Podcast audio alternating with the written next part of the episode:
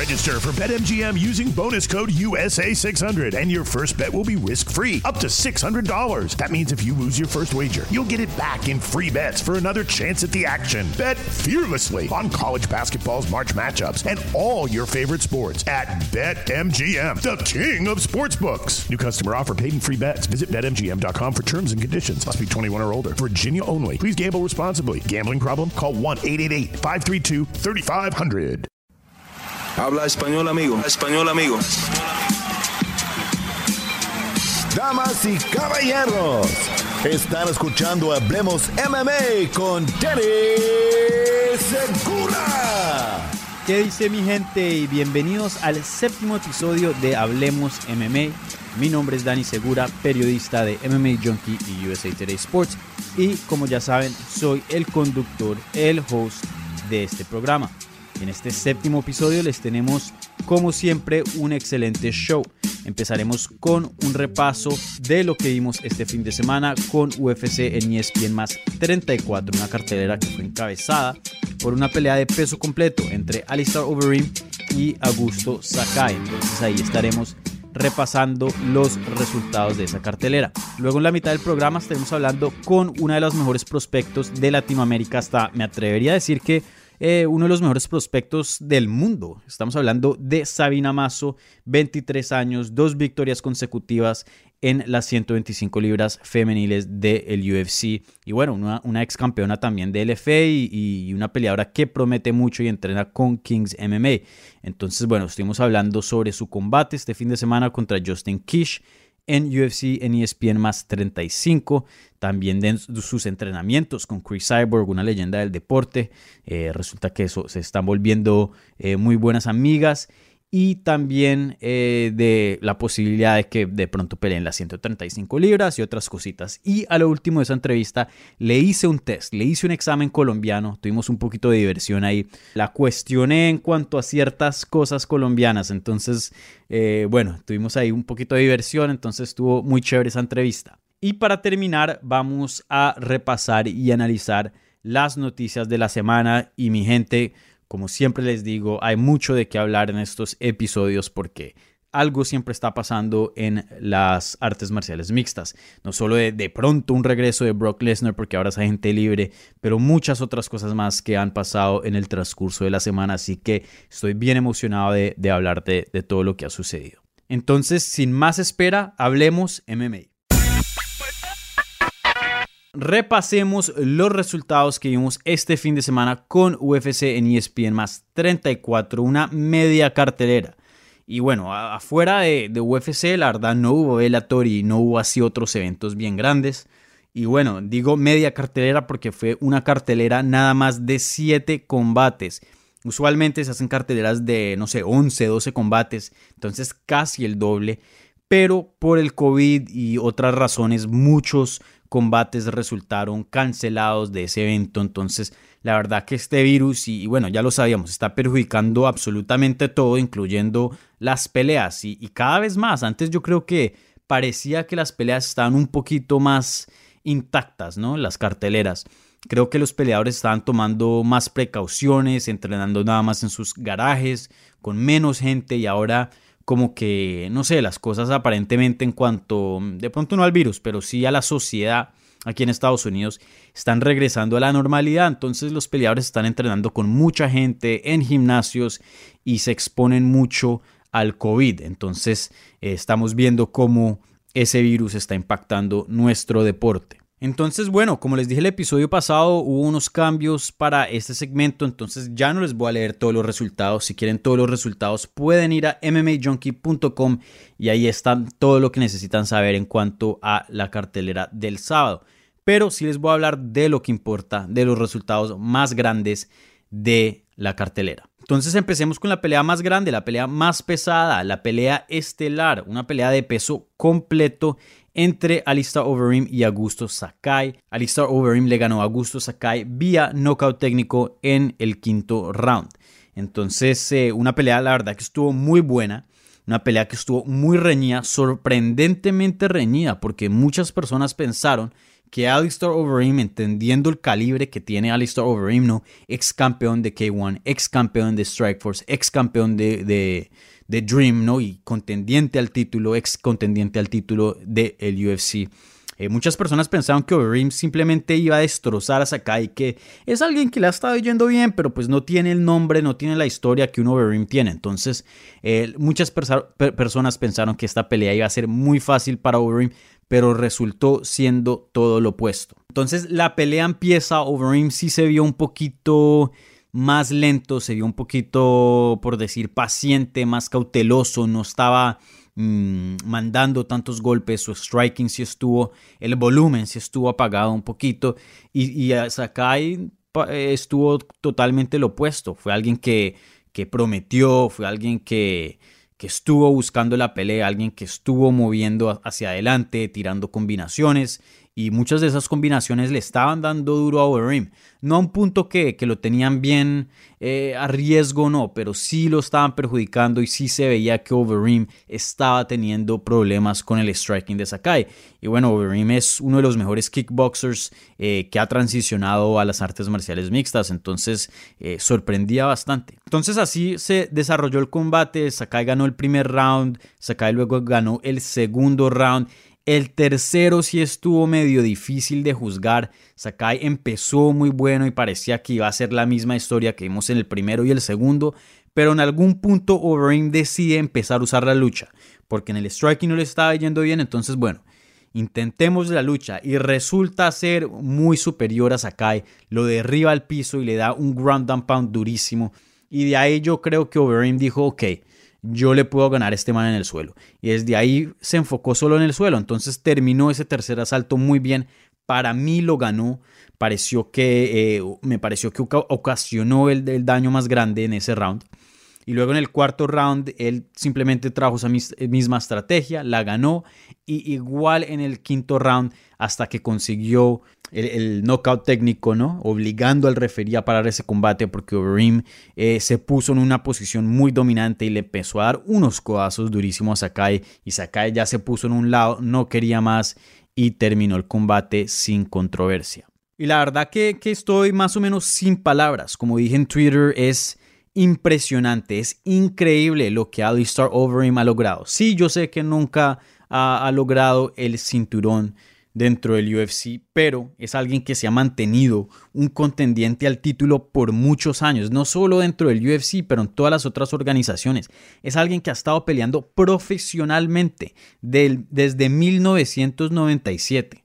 O sea, más de 20 años, 23 años de este deporte como profesional y todos los 23 años ha sido un contendiente al título, ha sido uno de los mejores. Mi gente, eso es extremadamente difícil. Yo creo que es hasta más fácil ganar un título del UFC que hacer lo que Alistair Overeem ha estado haciendo. ¿Por qué? Porque este deporte es un deporte muy joven y un deporte que cada año está evolucionando a un ritmo increíble. Las técnicas que hoy día son buenas y funcionan, al otro día ya no funcionan y, ya se sabe cómo ganarle a esas técnicas, cómo evitarlas, ¿no? Las debilidades, etcétera y las personas envejecen muy rápido en este deporte.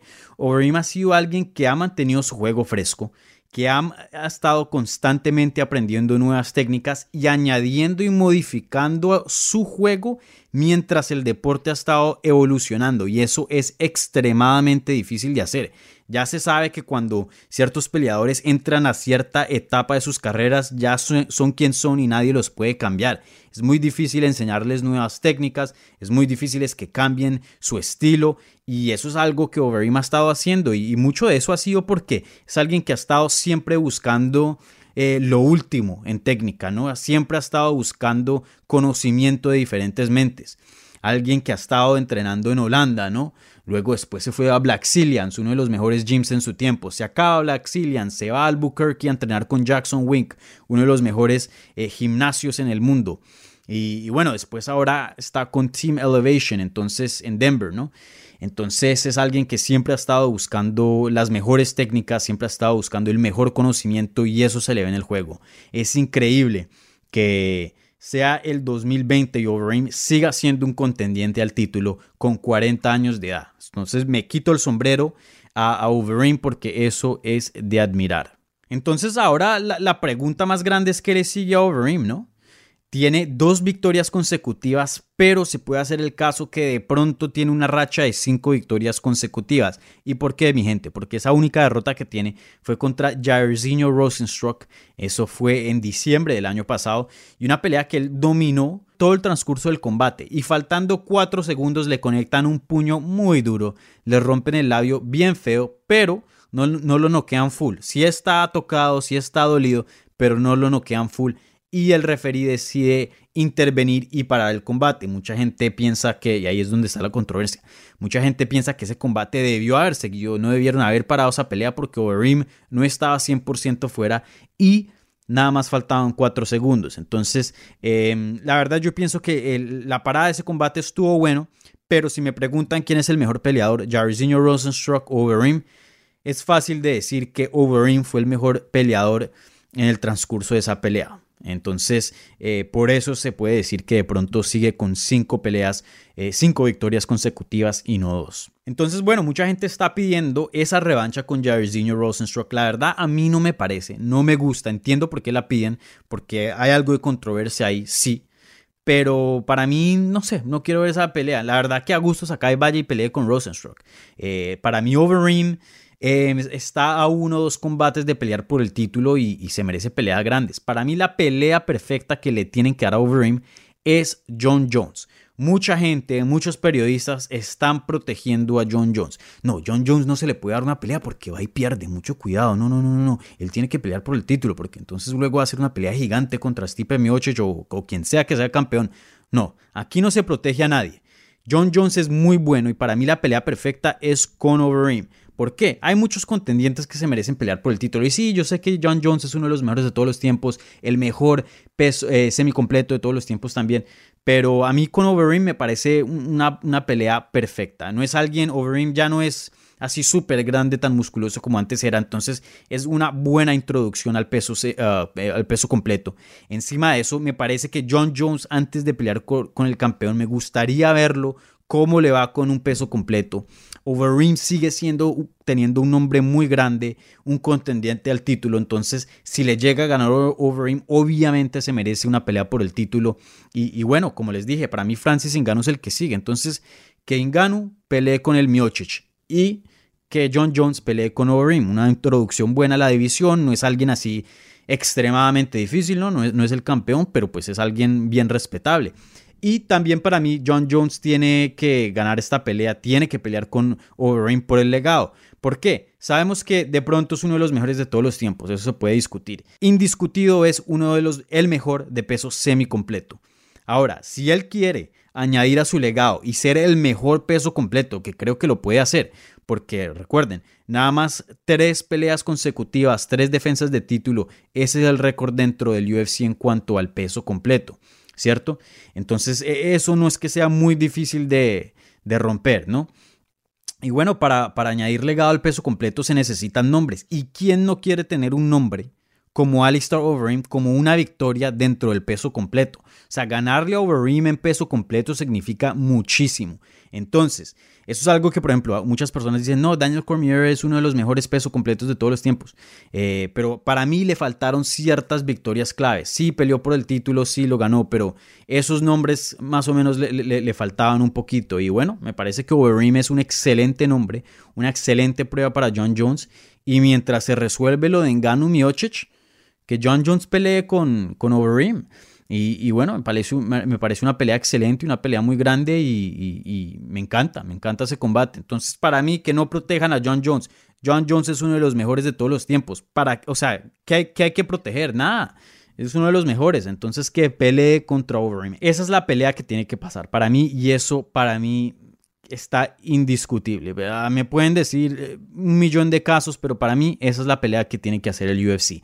Alistair Overeem contra John Jones. Una pelea gigante, una excelente introducción para John Jones, el peso completo, y eso le da tiempo a que Miocic resuelva con Francis Ngannou. Bueno, y en el peso semicompleto, Ovin Sampru le gana a Alonso Minifield vía knockout en el segundo round. Un desempeño bueno de Ovin Sampru, una pelea que la verdad era eh, medio relativamente fácil para él porque él, ha estado acostumbrado a, pelear con el top 10, top 5 y, y, Alonso pues es un buen peleador pero simplemente no, está ahí, ¿no? Apenas está empezando su carrera.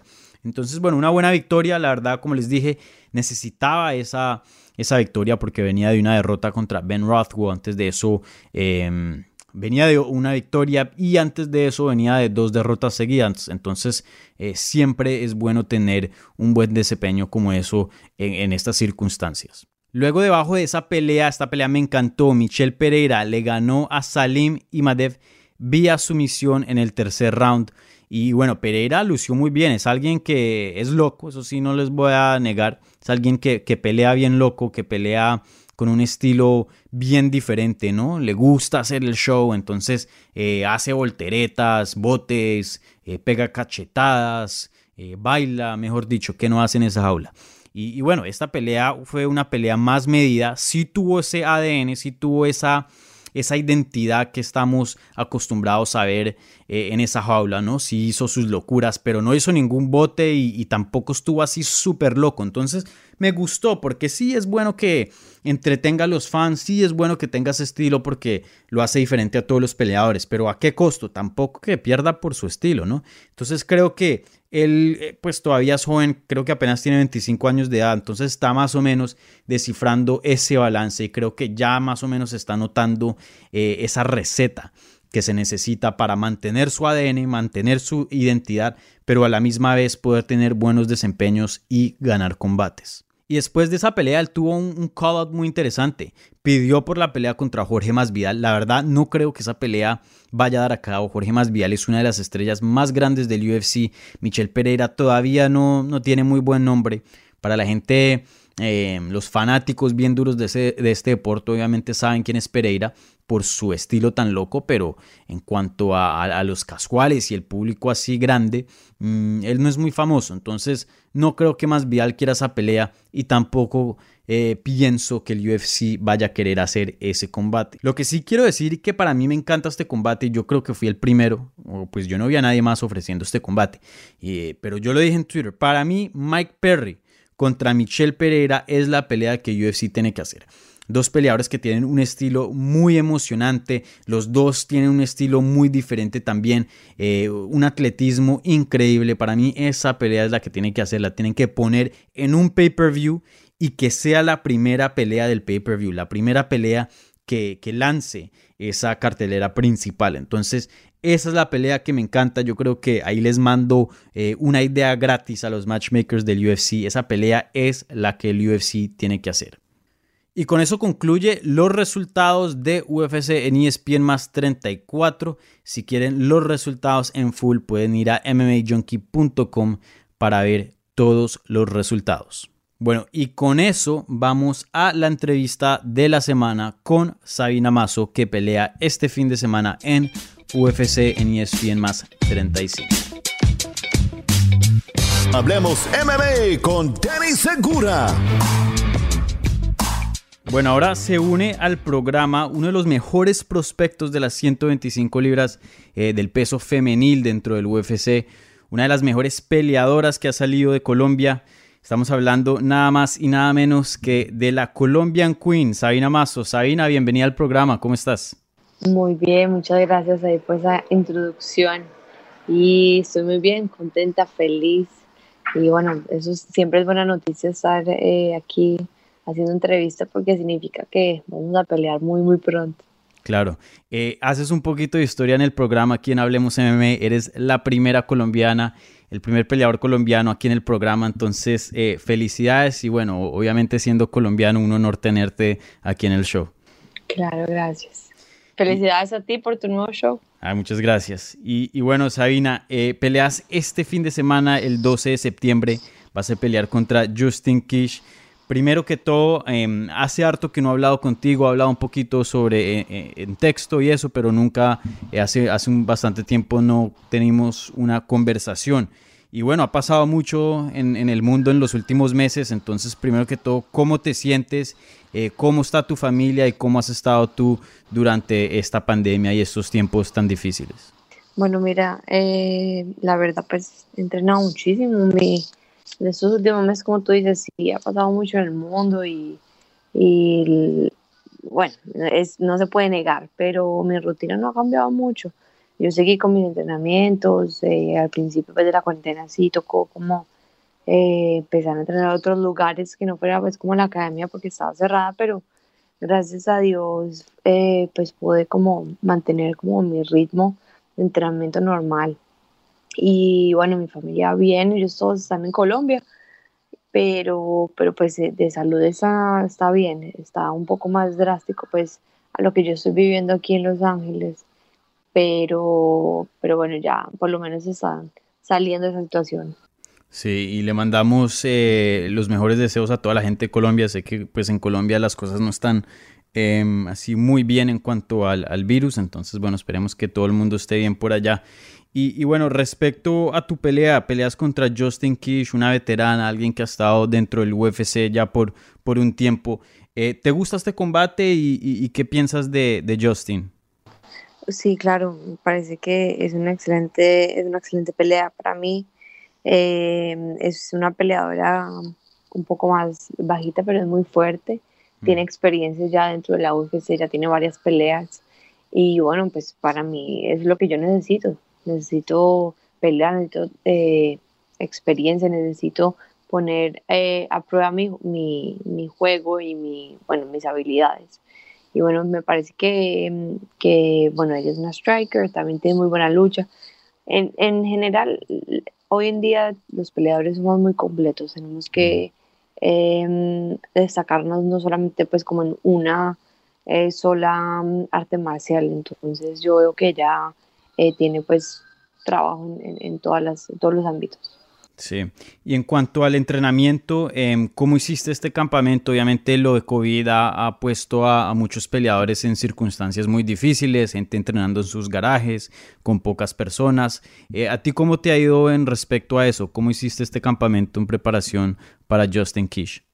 Bueno, no, mira, em, la verdad la academia pues abrió y todos estamos entrenando porque todos tenemos pelea, entonces por ese lado no, no, cambió mucho, pero sí en, en, en, cómo organizar pues mis entrenamientos, qué entrenar, em, o sea, cómo destruir pues como mi, mi tiempo. El jiu-jitsu, por ejemplo, em, empecé a entrenar mucho más con Rómulo Bajado, que bueno, es una leyenda pues en jiu-jitsu.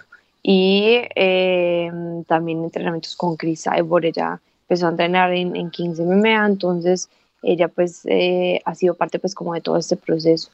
Y bueno, ajustes que, que obviamente hay que hacer porque eh, vamos a pelear con una persona diferente, con un estilo diferente, entonces cada pelea uno hace como unos ajustes eh, y base a eso pues ya uno programa pues como, como los entrenamientos. Claro, sí. Y, y, no sé cómo te sientas respecto a esto. Yo sé en cuanto a, al público general, Obviamente cuando pasó lo de COVID así de primerazos, todo el mundo estaba muy asustado, pues no se sabía mucho del virus, entonces la gente eh, pues tenía mucho miedo porque no, no se sabía eh, mucho sobre esta novedad. Eh, pero ya con el tiempo he visto a la gente un poquito más relajada. Obviamente ya hay medicinas que, que hacen los síntomas menos, que acortan la vida del virus y otras cosas. Pero en, cuanto a los peleadores es, es, muy interesante porque pues si, si das de positivo de COVID no peleas. Entonces em, te quería preguntar si, si, no sé, de pronto estos tiempos te sientes un poquito, no sé, no, no sé si la palabra es más estresado, más preocupada, pues porque si das de positivo no, no es solo que pues diste de positivo, pero también que no vas a tener la oportunidad de, de pelear, ¿no? Claro, va a impedir hacer mi trabajo y obviamente pues nadie quiere eso, todos queremos pelear y y es más por ese lado de, de, del esfuerzo de muchos meses y como que, ay, no, ya no puedo porque tengo un virus, ¿cierto? Pero, pero mira, pues yo creo que uno, uno, uno simplemente tiene que cuidarse, uno tiene pues que tener la inmunidad alta, tiene que ser saludable y todo. Hay cosas que no se pueden, o sea, es difícil de controlar, ¿cierto? Pero, pero como tú bien lo dices, pues eh, nuestro trabajo pues depende del resultado de ese test pero pues no, no, no, siento yo que no puede dejar de hacer las cosas, no puede dejar de entrenar y, y de salir y de hacer su vida pues por una posibilidad, ¿cierto? Pues siempre hay que mantenerse limpio y todo, pero eh, la vida pues sigue y hay que, hay que enfrentar lo que la situación. Claro, sí. Y, bueno, te quería también preguntar eh, varias cositas más. Una de ellas, yo ya te, he estado entrevistando por, por varios años desde que peleabas en, en LFA. Y siempre en cuanto a, entrando al UFC y también estando el UFC, siempre tu approach, como tu, tu, tu estilo a, tu carrera siempre ha sido bien paciente, bien tranquila. Eh, se ven muchos prospectos como Macy, Barber, que está en tu edición, y, otros también eh, en, el lado de los hombres que tal, a veces están como que muy acelerados a pelear por el título y quieren ser el campeón más joven del UFC y están empeñados como en ese récord. Em, ¿Tú, tú por qué eh, eres más paciente? ¿Por alguna razón eres, eres más paciente? ¿Eres tu forma de ser o, de pronto te gusta más eh, ir, a tu, ir a tu carrera como con un ritmo más, más lento y más despacio y de pronto no ponerte tanta presión? Bueno, mira, eh, son varios puntos. El primero, sí, yo soy una persona paciente, calmada, no me gusta hablar. Em, me gusta hablar más con los hechos. Cuando yo voy a pelear, quiero demostrar mi trabajo y no, y no hablar, y no simplemente eh, hablar y, decir por merecer, ¿cierto? Yo creo que uno merece por el mérito del trabajo, no solamente de palabras, obviamente. Yo quisiera subir en el ranking, es la idea.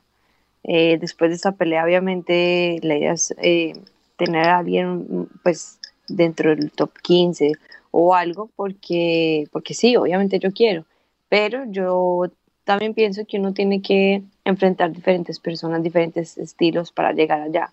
Como te digo, no es por merecer, uno está, yo estoy trazando mi trabajo para llegar hasta allá.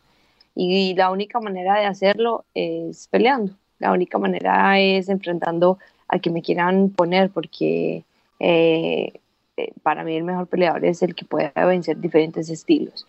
Entonces, por ese lado, yo creo que por eso da una, una perspectiva que tal vez soy paciente, pero obviamente quiero, quiero llegar y, y, soy joven y todo, pero no, no simplemente quiero hablarlo, quiero hacerlo con hechos y esa es la idea con esta pelea. Y otra cosa que, que he estado pues eh, planeando para, para, mi futuro es tener eh, otras peleas también en 135 libras. Eh, tener, pues, tener más peleas en, en, esa división, pero subir en el ranking de 125 libras. Muy interesante. Y, bueno, en cuanto a 135, sabemos que eres una peleadora muy grande para esa edición. Eh, mides 5'7, ¿no? Justin Kish es, mucho más pequeña que tú y pues sabemos que eres bien alta y pues no solo eso, pero eres todavía joven, apenas con 23 años de edad. ¿Piensas que tu futuro, futuro va a estar en, las 135 libras en algún punto de tu carrera o, simplemente quieres eh, estar probando solo por, por ver cómo te sientes en, en otra categoría? Mira, yo soy abierta a posibilidades. Eh, como te dije anteriormente, yo quiero el cinturón de 125 libras y ese es mi plan. Pero quiero, quiero también tener esas otras peleas en una gran división también. Ya tiene un poco más de estructura que las 125 libras. Mm. Y, y ¿por qué no? O sea, em, creo que sería una muy buena herramienta para mí para crecer como, como peleadora. Claro, sí. Y oye, si ganas este combate ya serían tres eh, victorias consecutivas. Em, ¿qué, te gustaría después de esta pelea? No me quiero apresurar, yo sé que tienes un, oponente muy fuerte al, frente tuyo este fin de semana, pero, pero si llegaras a ganar, ¿ya estás pensando en, oponentes rankeados, de pronto top 10 o, o, qué te ves después de este combate? Total, top 10, top 15, no, no, no, no sé nombres, no te diría nombres, pero pues en la lista, que, que me acepte la pelea, ahí estoy. Entonces no, no es alguien como en específico, pero sí obviamente lanzarlo para, para, para allá, porque sí, como tú bien lo dices, son todas las que estamos en la edición somos buenas peleadoras, pero quiero llegar allá, entonces esa es la idea. Y, y yo sé que siendo un buen trabajo, pues más tarde que temprano vamos a estar allá. Sí, y, más o menos hablaste de esto un poquitico, pero quería hablar eh, más sobre esto. Ya te he visto en varios videos con Chris Cyborg, que, que ya ha puesto obviamente una leyenda de este deporte, alguien con muchísima experiencia. Eh, ¿Cómo empezó esa relación y, qué tanto te ha ayudado eh, tener a alguien como Chris Cyborg de amiga ¿no? en esta carrera como peleadora? Mm, impresionante, de verdad. ha sido pues eh, me ha hecho crecer muchísimo desde el comienzo. O sea, estos últimos meses entrenamos juntas. Cada vez ella me, me enseña mucho con, con la experiencia de ella habla mucho cuando, cuando estamos entrenando a la hora de, de entrar al tatame, o sea, ella se, se, nota toda su experiencia, todo su conocimiento, entonces para mí ha sido pues una oportunidad gigante, ¿cierto? Y bueno, y como persona, porque el trabajo que ella hace, o sea, todo el mundo sabe, pero como persona es una, es una, es una muy buena persona, es una dulzura muy buena, eh, querida, o sea, muy amable.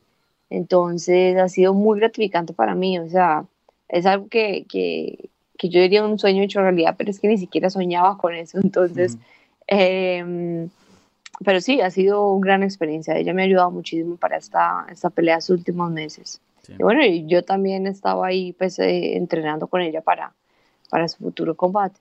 Claro, sí. ¿Y, esta es la primera pelea en, en la que Chris Cyborg te ayuda?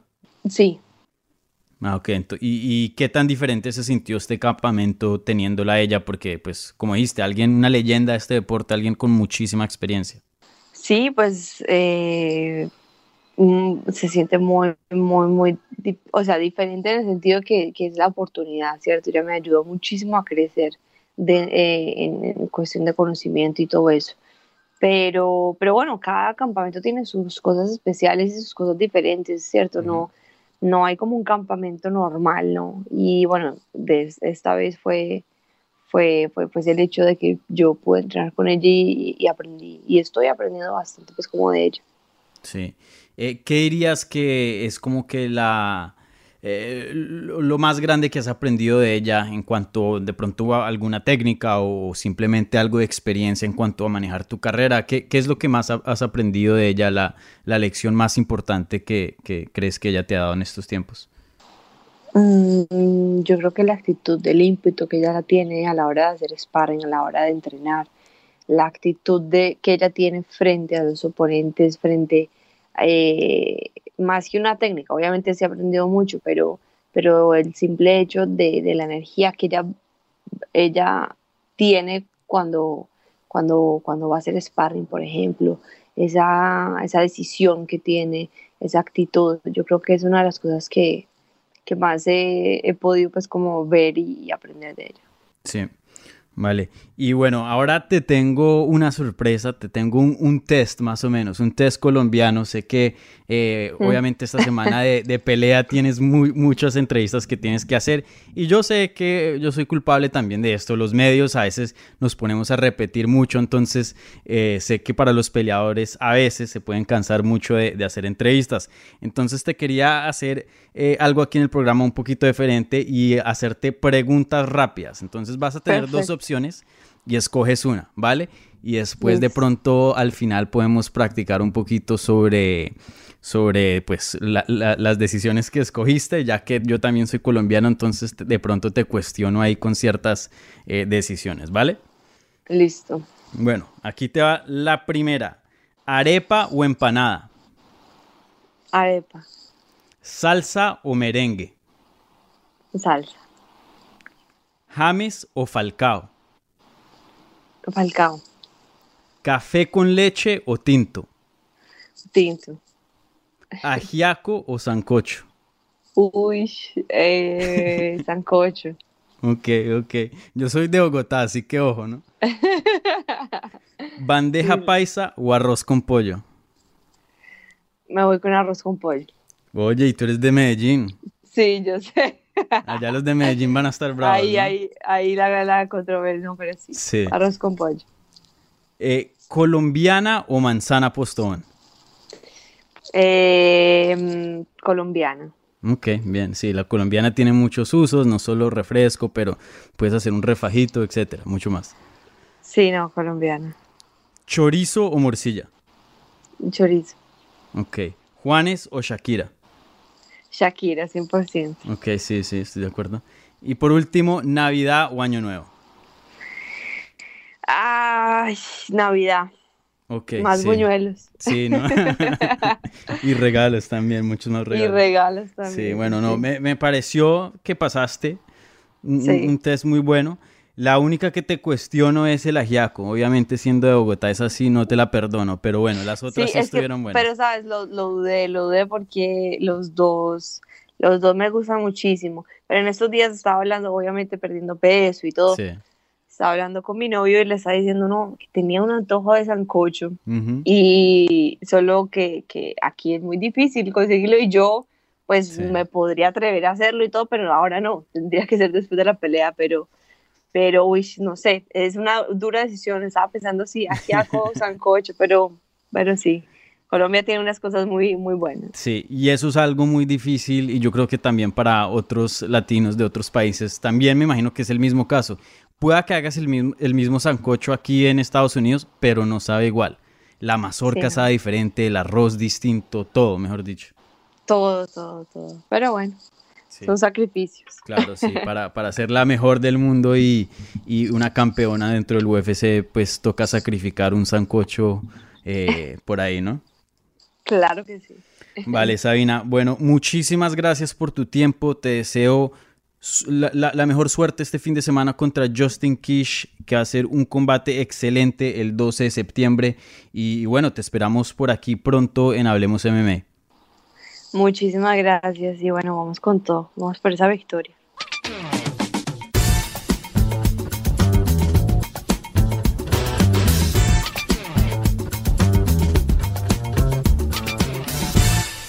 Noticias. Repasemos las noticias que vimos esta semana. Y bueno, como les digo, mi gente, todas las semanas hay bastante de qué hablar porque algo está pasando en este mundo tan loco de las artes marciales mixtas. Entonces ahí les mando la primera. Daniel Cormier no va a requerir, no va a tener cirugía en el ojo después de haber sufrido un desgarre en su córnea eh, por su combate contra Stipe Miocic, donde le hurgaron el ojo bien feo. Nosotros tuvimos aquí a, Javier Méndez, su entrenador, hace unos episodios y nos comentó que tan mal estuvo ese ojo, que no podía ver absolutamente nada durante el combate y que sí lo afectó bastante. Pero bueno, eso son buenas noticias. Ya Cormier eh, se sabe que no va a tener cirugía y sabemos que las cirugías de ojos siempre son delicadas. Entonces eh, me alegra que Cormier no, no necesite cirugía pero él no está 100% del ojo, todavía siente algo ahí, siente como eh, una molestia, siente como si una pestaña, estaba diciendo, estuviera ahí en el ojo constantemente. Entonces no está 100%, pero aparentemente parece de que todo va a estar bien y va a ir a una recuperación plena y completa. Entonces eh, me alegra por Daniel Cormier porque bueno, sabemos que la vista es algo muy importante y, salir de este deporte enterito eh, es muy difícil y, bueno, él ha logrado eh, más o menos eso. Entonces eh, me alegra por Daniel Cormier. Bueno, y seguimos con Daniel Cormier hablando con reporteros en el Contender Series el martes. Daniel Cormier, bueno, el presidente del UFC, Dana White, dijo que Daniel Cormier se salió del grupo de prueba de USADA. Entonces, prácticamente ahí está haciendo su retiro oficial. Él no se había retirado así oficialmente después de su combate contra Miocic. Sí había dicho que ese iba a ser su último, pero él dijo, no, yo nada más estoy interesado después de la pelea, ¿no? Él dijo, yo nada más estoy interesado en pelear por títulos, no creo que me vayan a dar por el título, entonces no me veo peleando. Pero nunca dijo, estoy retirado, chao. Entonces, eh, ya saliéndose del grupo de prueba de USADA, eh, más o menos, yo creo que para mí eso es ya algo oficial, ¿no? Yo siempre he dicho, un retiro, porque sabemos que muchas personas en MMA se retiran y regresan, y de hecho en una noticia, ahorita en un minuto vamos a estar hablando de eso, eh, mucha gente se retira pero no se sale del grupo de, de testing, entonces ahí sabemos que existe la posibilidad de un regreso. Ahora, eh, para poder volver a, pelear necesita reactivarse en el grupo de, exámenes, ¿no? en el grupo de pruebas de USADA y eso se demora un proceso de seis meses. Entonces ya teniendo cuarenta y pico años de edad, es, es, prácticamente ya diciendo, ya muchachos, ya me retiré, no vuelvo a pelear 100%, estoy fuera de USADA, ya, chao, nos vemos. Entonces, eh, sí, lo hizo oficial prácticamente con, con eso y, bueno, felicidades a Cormier, como hablamos con Javier Méndez hace unos episodios atrás. Eh, una de las mejores carreras que hemos visto en este deporte, no la mejor, pero definitivamente una de las mejores. Entonces, felicidades a Daniel Cormier. Luego esta fue interesante y fue bastante grande Resulta que Brock Lesnar es un agente libre esto es, eh, esta noticia fue primero anunciada por PW Insider. Y bueno, Brock Lesnar, un ex campeón de UFC de peso completo, una de las estrellas más grandes del UFC. Eh, obviamente es alguien que ha tenido mucha fama con lo de WWE, ¿no? La, lucha. Y, y, bueno, resulta que él ahora es agente libre. Y, eso deja la posibilidad de que de pronto regrese a las artes marciales mixtas. la última vez que peleó fue en julio del 2016, una pelea que le ganó a Mark Hunt, pero después volvieron esa pelea a un no contest porque Brock Lesnar dio de positivo por esteroides, entonces eh, le dieron una suspensión y eso.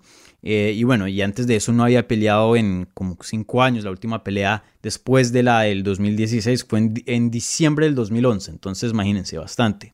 Mm, ahí vimos comentarios del presidente de Bellator, Scott Coker, diciendo que le encantaría hacer una pelea entre Fedor Emelianenko, una leyenda, y Brock Lesnar. Sabemos que esa pelea fue eh, más o menos hablada hace muchos años atrás, pero nunca hubo nada, algo concreto.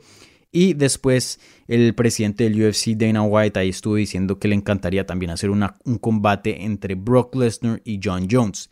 Para mí, no creo que Brock Lesnar regrese con 43 años de edad, puede hacer mucha plata en la lucha. Yo creo que de pronto sí va a decir que de pronto regresa, así como lo hizo hace unos años atrás cuando Daniel Cormier era campeón. Pero eso usa para hacer palanca y conseguir un mejor contrato y más plata con, con WWE. Eso se sabe. Mm, pero bueno, sabemos que si él regresa, yo creo que de, todas maneras sí le puede ganar a bastantes del peso completo. No al campeón, no creo, pero yo creo que sí le puede ganar a muchos y estar en el top 5. Todavía con 43 años de edad, ese man es un espécimen. Entonces, bueno, vamos a ver qué le sigue a Brock Lesnar, pero una noticia muy interesante que toca seguir porque obviamente es una estrella muy grande en el deporte y, bueno, uno nunca sabe, de pronto sí regresa, ¿no? Bueno, y esta noticia la anunciamos en el episodio pasado y ahora medio la vamos a denunciar, no sé cómo sería la palabra exacta para eso, pero resulta que Ray Borg, hablando con Sherdog, eh, dice que no está retirado. En el episodio pasado habíamos hablado que él se había retirado, anunció su retiro, después de, de repente de la nada borró todos los posts donde dijo que, que, se había retirado y después se quedó callado. Entonces todo el mundo quedó como que, ok, men, sí te retiraste. Y ahora resulta que hablando con Sherdog, mmm, dijo que estaba sufriendo depresión y estrés y por eso decidió retirarse, pero después de hablar con su familia, con su esposa, eh, lo motivaron a que continuara su carrera y como les había dicho el episodio pasado, un, retiro que sorprendió porque pues sí lo dejaron ir del UFC, sabemos que eso no es fácil, pero a la misma vez es alguien que es un ex retador de títulos, alguien que sigue siendo muy bueno y alguien que tiene apenas 27 años de edad, entonces cogió por sorpresa eso y, bueno, me alegra que sigan en el deporte porque la verdad pienso que si, si se pone bien, puede llegar a un punto que, puede regresar al UFC. Él tiene eh, unas habilidades muy buenas, simplemente su vida personal y, otras áreas en cuanto al corte de peso. Eso yo creo que le, limitó mucho su potencial, pero si él llega a, resolver esos problemas, yo creo que puede llegar a, ser alguien y hacer eh, ruido otra vez, así sea en UFC o en Bellator o cualquier otra promoción. Entonces, bueno. Ahí les cuento, Ray Borg no está retirado, sigue peleador activo. Vamos a ver dónde termina, en qué promoción va a pelear para su próximo combate. Bueno, y ahora vamos a los combates anunciados de esta semana. Y hubo combates muy grandes y muy buenos. Empecemos con este fin de semana. Este fin de semana iba a haber una pelea que iba a ser el evento estelar de UFC on ESPN más 35, la misma cartelera donde Sabina Mazo va a pelear. Y bueno, resulta que esta cartelera iba a ser encabezada por una pelea de peso semicompleto entre Glover Teixeira y Thiago Santos. Pero resulta que Teixeira dio positivo por coronavirus entonces esa pelea fue aplazada para el 3 de octubre. Esa cartelera va a ser encabezada por Irene Aldana contra Holly Holm. Eh, no sabemos si de pronto esa pelea va a tomar ese espacio de, pelea principal. Ojalá que no, me parece que Holm y Aldana se lo merecen, pero bueno, vamos a ver qué pasa. Esa, esa pelea fue movida para la cartelera del 3 de octubre. Y con eso anunciado, ahora resulta que el evento principal de este fin de semana va a ser una pelea del peso paja de las mujeres entre Michelle Watterson y Angela Hill, una pelea muy buena, pero pues sorprende porque de pronto es una pelea que no muchos consideran eh, una pelea que tenga el calibre para ser una pelea principal. Pero bueno, como yo les dije en los tiempos de COVID, estas cosas van a pasar y no nos podemos poner así muy picky, porque pues estamos pasando por tiempos muy difíciles, entonces estas cosas van a pasar.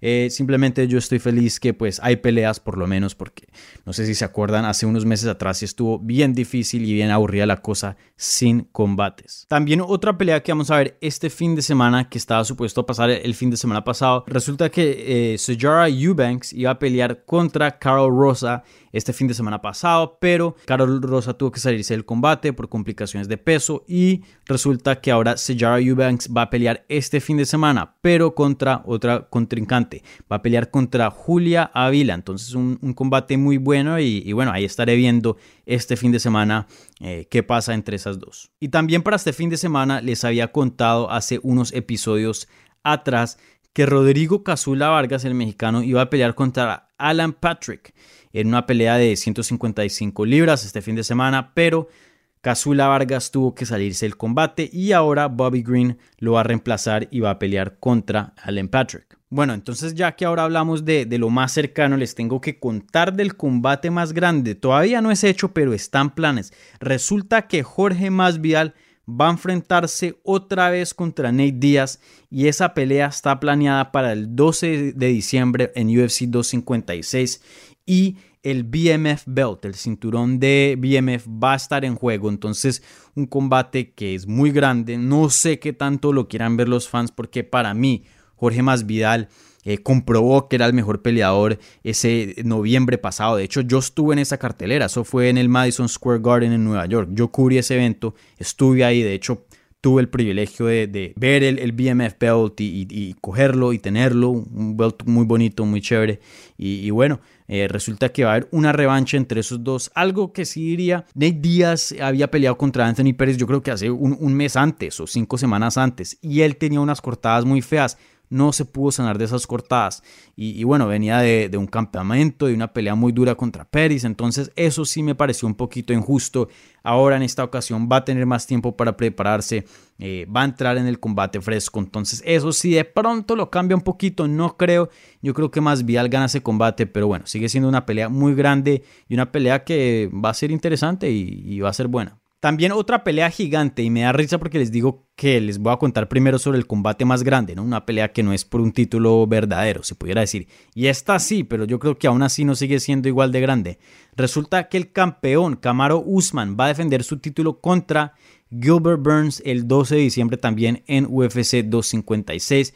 Todavía no es hecho, todavía no es nada oficial, pero están planes. Esa es la misma cartelera donde Amanda Nunes va a defender su título contra Megan Anderson. Entonces, eh, parece que va a ser una requete cartelera. Y otros dos combates rapidos que les cuento. Resulta que Kamsa Kiamev va a pelear contra Gerald Mershard el 19 de septiembre, una pelea de peso medio, una pelea que me parece que es muy competitiva. Y ya están hablando que le van a dar a Damien Maya, a Kamsa Kiamev, el, en Fight Island, ¿no? Después, todavía no tienen fecha, pero me, impresiona porque, ¿cómo así? Le dan una pelea contra Gerald Mercer y ya están hablando que le dan otra pelea contra Damian Maya en Fight Island en el futuro, ¿no? En, el futuro cercano.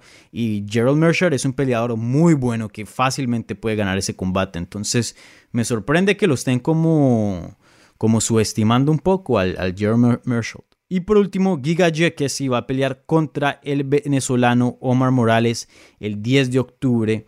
Y, bueno, esto es una pelea de 145 libras. Obviamente, Omar Morales lleva 2 y 0 dentro del UFC. Su último combate fue contra Gabriel Benítez, un combate muy bueno en mayo. Y está invicto. Vamos a ver si invito a. Si obviamente me acepta la invitación, ¿no? A, a Omar Morales. Me gustaría hablar con él en Hablemos MMA. Entonces, eh, vamos a ver si lo tenemos en el programa antes de su combate contra Giga Giacchesi el 10 de octubre. Entonces, bueno. Con eso concluyen los combates anunciados, planeados, quitados, etcétera, de la semana. Y así concluye el séptimo episodio de Hablemos MMA. Mi gente, no me voy a cansar de decirles Muchísimas gracias por escuchar este podcast. Muchísimas gracias por todos los comentarios que me están mandando a mí y en las redes de Hablemos MMA. Eh, la verdad, los aprecio mucho y, y, me motivan mucho y me ponen muy feliz. Así que muchísimas gracias. Y como siempre, les recuerdo, por favor, suscríbanse al feed déjenos un review que nos ayuda muchísimo. Síganos en las redes, en Twitter, Instagram y Facebook en arroba Hablemos. Ahí ya he visto varias personas discutiendo diferentes temas y, bueno, se está armando una comunidad bien bacana, como decimos en Colombia. Entonces, eh, no se pierdan de eso. Síganos en las redes en arroba Hablemos. Los quiero mucho, que tengan una linda semana y disfruten las peleas este fin de semana. Chao.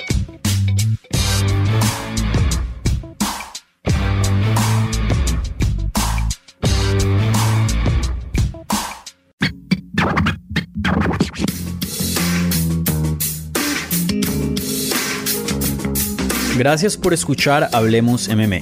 Si les gustó el show, los invitamos a que se suscriban en su plataforma favorita de podcast para recibir episodios semanales. También déjanos tu review o cualquier comentario. Pueden seguir Hablemos MMA en Twitter, Instagram y Facebook en arroba Hablemos MMA. Y me pueden seguir a mí en arroba Dani Segura TV. Hablamos la próxima semana.